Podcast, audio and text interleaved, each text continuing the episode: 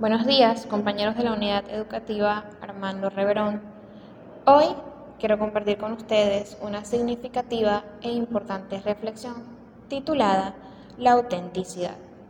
Si haces una entrevista y le preguntas al conductor del autobús, a una reina de belleza o a una ejecutiva bancaria cómo le gustaría que fuese su pareja ideal, seguro todos te dirían que sea una persona muy leal Tal parece que a todos nos desagrada profundamente la deslealtad.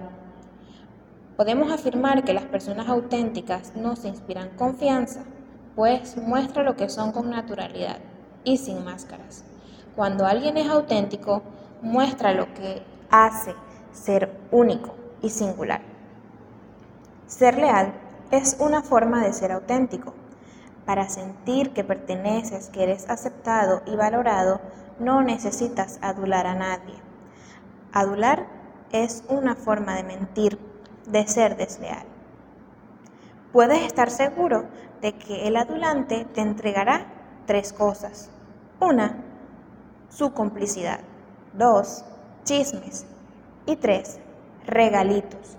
Complicidad, porque el que adula apoyará las faltas que comete el otro, incluso le prestará su ayuda para que las cometas. Alguien leal te dirá, eso no está bien, no lo hagas.